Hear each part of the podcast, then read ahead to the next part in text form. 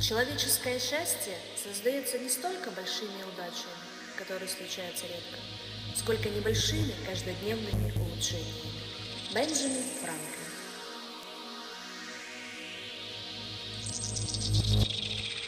Добрый день, друзья!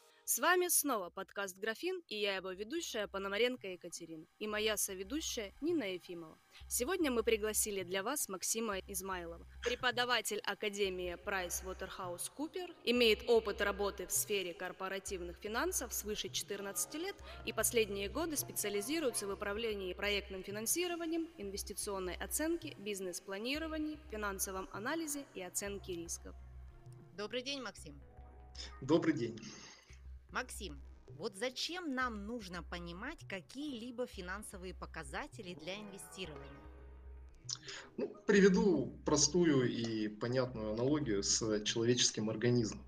Вот э, как мы судим о том, здоров человек или нет? Мы можем измерить температуру тела, меряем кровяное давление, считаем пульс. То есть используем какие-то количественные показатели, метрики, которые дают нам универсальное представление о здоровье или нездоровье и о степени нездоровья. Любая компания бизнес это же тоже своего рода живой организм. А, вкладывая свои деньги, мы хотели бы убедиться в том, что этот организм здоровый, а не больной, что он растущий, а не умирающий. Вот для этого мы тоже используем количественные показатели или количественные метрики. А как, так как цель любой компании, по словам уважаемого профессора Ильяху Голдрата, состоит в том, чтобы делать деньги, то центральное место в этих метриках занимают финансовые показатели, показатели в денежном измерителе. Но при этом, конечно же, стоит думать, стоит помнить и о том, что для обдуманных, взвешенных инвестиционных решений нефинансовые показатели информация также очень важны. Максим, вот также наших слушателей интересует, на какие именно показатели обращать внимание, чтобы инвестировать в акции и почему?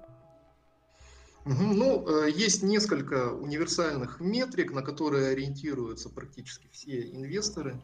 Их используют и для сравнительного анализа. Э, по ним аналитики публикуют среднеотраслевые значения и судят о том, э, насколько адекватно оценена компания переоценена она или наоборот недооценена. Э, разберем пять самых распространенных показателей. Первые два показателя абсолютные э, в денежном выражении. Это рыночная капитализация, то есть стоимость капитала компании, исходя из э, текущих котировок акций. Текущая котировка акций умножить на количество выпущенных акций. Второе показатель EV, Enterprise Value по-английски, или стоимость предприятия. А, это рыночная капитализация плюс весь долг компании, то есть сколько компания должна своим кредиторам, это могут быть банковские кредиты, кредитивы, задолженность по лизингу, облигации, в общем, все инструменты заемного финансирования.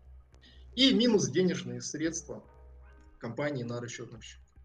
То есть рыночная капитализация плюс чистый долг компании. Третий показатель уже относительный, это коэффициент. Называется он сокращенно анг, аббревиатура английская PS или по-английски Price to Sales. Это отношение текущей цены акции к выручке компании от реализации ее товаров и услуг на одну акцию. Для этого мы должны взять выручку и поделить на количество выпущенных акций компании. Обратите внимание, что цена на акции меняется ежесекунду во время торгового дня, да, и э, выручку нужно брать за год, обязательно э, в годовом выражении. По этому показателю судят о том, недооценена компания или наоборот переоценена. Э, четвертый показатель похож на третий, называется он PE, английская аббревиатура, или Price to Earnings. Это отношение текущей цены акции к прибыли на одну акцию. То есть выручку, э, годовую выручку мы заменяем прибылью, делим ее на количество акций, получаем прибыль на одну акцию. Э, и пятый показатель отношение EV к еще одному показателю прибыли, созвучным русским названием EBITDA. Поясню, EBITDA – это прибыль до налогов, уплаты процентов и амортизации основных средств, амортизации внеоборотных. То есть это такая операци... прибыль от э, основной операционной деятельности компании, ее основного бизнеса. Так вот, отношение enterprise value, то есть стоимости предприятия, к прибыли до налогов, процентов и амортизации. Также еще один коэффициент, по которому судят о переоцененности или недооцененности акций. Кроме того, для нас важны показатели финансовой устойчивости, показатели э, долга компании, э, уровня ее долга. Мы можем для этого использовать э, отношение общего долга, то есть суммарного долга на отчетную дату, к показателю EBITDA, то есть долг делить на EBITDA.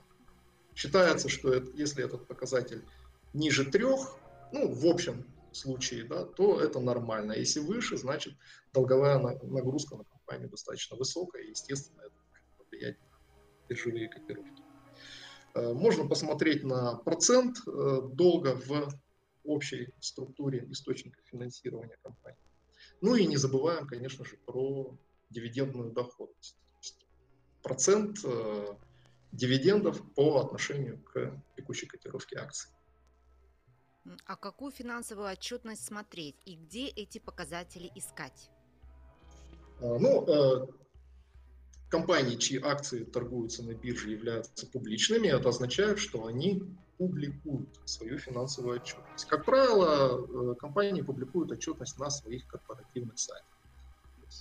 Идем в интернет, заходим на корпоративный сайт интересующие нас компании, смотрим на раздел инвесторам и ищем в этом разделе отчетность. А, следует помнить о том, что у компании, у, компании, у различных компаний может быть различная периодичность публикаций отчетности. Ну, понятно, что все компании хотя бы раз в год э, публикуют свою финансовую отчетность. Э, ну, некоторые компании, большие компании могут это делать раз в полгода и даже раз в квартал. А, кроме того, а, у компаний могут быть а, различные даты составления отчетности. То есть финансовый год не обязательно может совпадать с календарным. Да, в большинстве случаев компании составляют отчетность на 31 декабря, например, да, если это за год, или на 30 июня, если это за полгода. Но финансовый год может отличаться от календарного, и отчетность может составляться сентябрь или в мае и так далее. На это обращаем внимание. А, нас интересуют две основные формы финансовой отчетности. Это баланс и отчет о прибылях и убытках или отчет о доходах. Баланс показывает, а, баланс имеет две части. Да? В первой части показывается стоимость имущества компании, которое оно использует в своем бизнесе. Имущество включает в себя основные средства в виде зданий, сооружений, машин, оборудования, запасы э, материальные, дебиторская задолженность, то есть э, сколько компании должны ее контрагенты, например, покупатели, за уже поставленные товары или оказанные услуги. И остаток денежных средств на счетах. И вторая половина баланса – это источники финансирования. Их два. Да? Это собственный капитал, то есть э, капитал, который компании представили акционеры, и заемный капитал, который могут включать в себя различные инструменты заемного финансирования. Я уже перечислял, это кредиты, кредитивы, лизинг, облигации и так далее. И сколько компания также должна своим э, контрагентам, то есть кредиторская задолженность. Отчет о прибылях и убытках содержит информацию о доходах компании от э, реализации своих товаров и услуг и о расходах, которые компания несет на то, чтобы эти товары и услуги создать да, и передать своим потребителям. Доходы минус расходы получается прибыль или чистый заработок компании. Если он отрицательный, тогда речь идет об убытке. А, также имейте в виду, что в отчетности нет тех коэффициентов и показателей, которые я недавно перечислил. То есть мы используем отчетность для того, чтобы эти показатели рассчитать э, самостоятельно. Э, впрочем, по крупным компаниям, возможно, вам и не придется самостоятельно считать эти показатели, выискивать в отчетности да, э, их составляющие для того, чтобы выполнить расчет, поскольку периодически за нас это делают рыночные аналитики. Соответствующую информацию можно найти на специализированных сайтах, например, investing.com или Yahoo Finance, в соответствующих инвестиционных каналах Telegram, о которых я еще поговорю ну и в других источниках в интернете. А нужно ли вообще человеку знать азы технического анализа, чтобы эффективно инвестировать? Ну, знаете, честно говоря, я не большой любитель и мастер технического анализа. Все-таки технический анализ – это инструмент для трейдера, который ежедневно проводит десятки сделок э, с теми или иными активами. Да? Инвестору, наверное, точно не нужно досконально разбираться в свечных моделях. Достаточно знать действительно э, базовые вещи. Что такое тренд? А что такое 200-дневная средняя? Как она считается и что она показывает? А что такое слом тренда? И, наконец, э, что такое уровень поддержки и уровень сопротивления? Наши читатели могут э, после подкаста погуглить и найти в интернете краткое и ясное объяснение вот этих вот вещей. И я думаю, что этого будет достаточно. Максим, а на какие еще показатели стоит обращать внимание, кроме финансовых? И что отслеживать? О, ну, инвестор – это вообще человек, который прежде всего постоянно работает с информацией. Новостная лента для нас важнее технического анализа и иногда может быть даже важнее финансовых показателей. Вообще э, нужно иметь в виду, что финансовые показатели э, имеют достаточно э, много ограничений. Во-первых, это показатели исторические, то есть они составляются за период времени, который уже прошел, то есть за прошлое, да, и рассказывают о прошлом. Причем иногда достаточно отдаленном прошлом, допустим, если компания публикует отчет всего лишь один раз. А на котировки всегда влияет настоящее и еще более будущее. Есть даже такая поговорка, э, ее хорошо знают все э, инвесторы э, на английском языке buy rumors, sell facts. Покупай на слухах, продолжай, продавай на фактах. Так вот, финансовая отчетность – это факты, которые были в прошлом. И, по идее, на них мы должны уже продавать, а Кроме того, финансовые показатели зависят от учетной политики, то есть э, свода правил, регламент, э, которые определяют, как та или иная компания отражает хозяйственные операции в своей отчетности. Соответственно, финансовая отчетность может быть и зачастую является предметом манипуляций со стороны менеджмента. Об этом стоит помнить, и на слуху целый ряд скандальных случаев. А, некоторые из них привели даже к банкротству компании. Поэтому отслеживать новости жизненно необходимо. Лично я пользуюсь э, рядом каналов Telegram, которые, наверное, уже процентов на 80, а то и на 90 удовлетворяют э, мою потребность в рыночной информации. Есть э, такой неплохой очень канал, хороший канал, называется Market Tweets.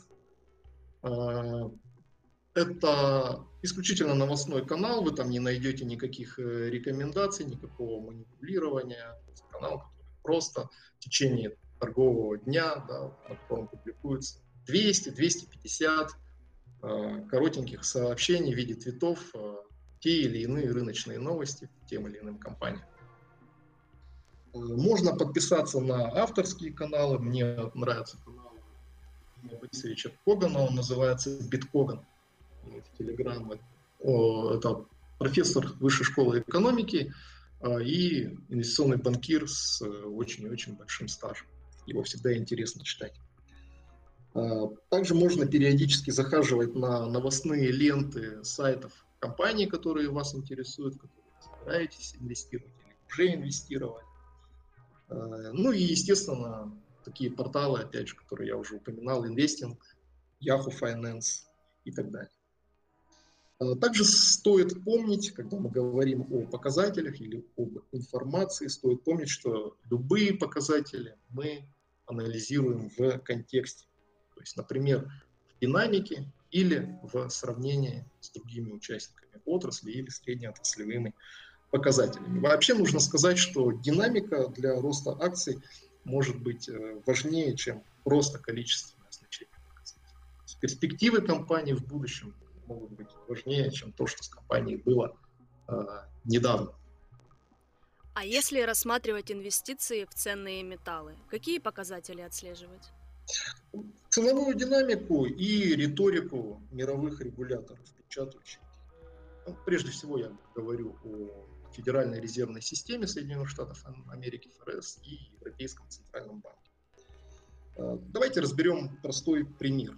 В 2020 году на фоне рисков пандемии сильно росла цена на золото.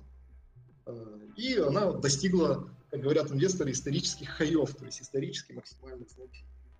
Тому было несколько причин. Центробанки напечатали просто невообразимо огромное количество денег для поддержки экономики и населения во время локдауна. И инвесторы, опасаясь рисков, вкладывали эти деньги в защитные активы, коим считалось и золото. С появлением антиковидных вакцин настроения инвесторов становились более оптимистичными, деньги из золота начали потихонечку перетекать э, в более рисковые активы, в акции, в облигации. В результате сейчас золото скорректировалось от своих максимальных значений уже более чем на 15%.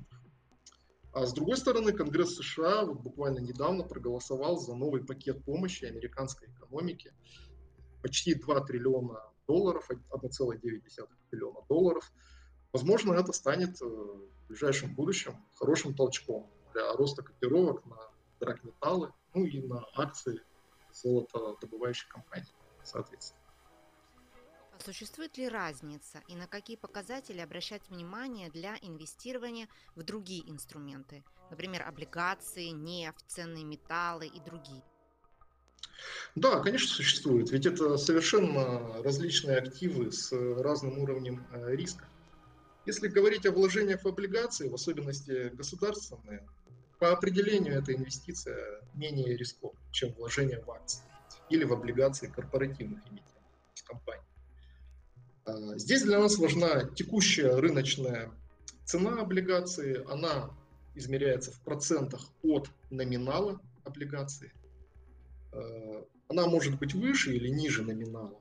Да? Ну и, соответственно, она может расти или снижаться. Далее нас интересует размер купонной ставки. Это процент дохода, по которому компания или государство, эмитент облигаций будет вам начислять соответствующие э, процент, да, то есть доход, процентный доход. И срок облигации, он называется дюрацией. Э, сейчас, например, аналитики не рекомендуют вкладываться в облигации с длительной дюрацией, то есть э, долгосрочные облигации. А, рекомендация это связана с тем, что цена таких облигаций падает и, возможно, и будет падать из-за опасений роста инфляции. А лучше предпочесть краткосрочные инструменты со сроком до одного года. Если мы рассматриваем корпоративные облигации, соответственно, мы анализируем финансовое состояние компании, смотрим ее финансовые показатели так, как мы это делаем при принятии решения об инвестировании в акции. Но при этом еще обращаем пристальное внимание на уровень долга, на долговую нагрузку. Если говорить о товарных рынках, то здесь очень важна конъюнктура, то есть соотношение спроса и предложения и прогнозируемая динамика этой э, конъюнктуры. И э, товары э, в качестве объекта для инвестиций с, э, имеют, каждый из них может иметь свои особенности. Вот приведу простой э, пример. Э, медь. Что влияет на цену меди, на котировки меди? Дело в том, что 50% всей добываемой в мире меди потребляется Китайской Народной Республикой. Соответственно, если мы следим за медиа, мы должны следить за состоянием китайской экономики. А какую литературу посоветуете для прочтения? Ой, ну, я бы вообще рекомендовал нашим слушателям э, работать над тем, чтобы чтение стало такой хорошей, знаете ли, привычкой. Лично я для себя ставлю цели читать хотя бы одну книгу в месяц. Вот. Не всегда, конечно, получается, но тем не менее стараюсь это, этому следовать. А если мы говорим о каких-то мотивационных спикерах, я, в общем-то, не советую ими сильно увлекаться, единственная, наверное, причина, по которой мотивационные спикеры пишут свои книги, состоит в том, чтобы их продать. А, Роберт Кiyosaki «Богатый папа, бедный папа» можно почитать. В принципе, либо другую, э, любую другую книгу этого автора. Собирать э, его собрание сочинений точно но в ней он пишет достаточно просто, и основные азы, и, в общем-то, пишет достаточно правильные вещи. Также лично мне очень нравится Стивен Кови, его «Семь навыков высокоэффективных людей», и Кови импонирует мне тем, что в нем нет ни грамма цинизма и э, ну, приверженности традиционных ценностей. А, Рэя Далио «Принципы» однозначно рекомендую. Рэй Далио – это основатель и совладелец одного из крупнейших инвестиционных фондов Bridgewater. Пример удачного инвестора и правильного инвестора, и правильного отношения к жизни. А, ну и могу поделиться своей находкой. За последние несколько лет получил невообразимое удовольствие читая дневник путешественника или дневники путешественника, сейчас уже не помню точно, нашего великого известного путешественника Федора Конюха. Книга, которая о многом заставляет задуматься и воспитывает характер. Наверное, это Максим, спасибо вам огромное, что уделили нам время и рассказали столько полезной и интересной информации. Да, Максим, спасибо за исчерпывающие ответы. Огромное спасибо. Спасибо вам, Катя и Нима, за ту правильную и нужную работу, которую вы делаете. И удачи вам в ней. Спасибо. Спасибо большое. Друзья, сейчас мы очень много говорили о показателях. Чтобы их увидеть, Максим подготовил для вас презентацию, которую можно найти и скачать в нашем телеграм-канале. Спасибо за внимание. Всем пока-пока. Пока-пока.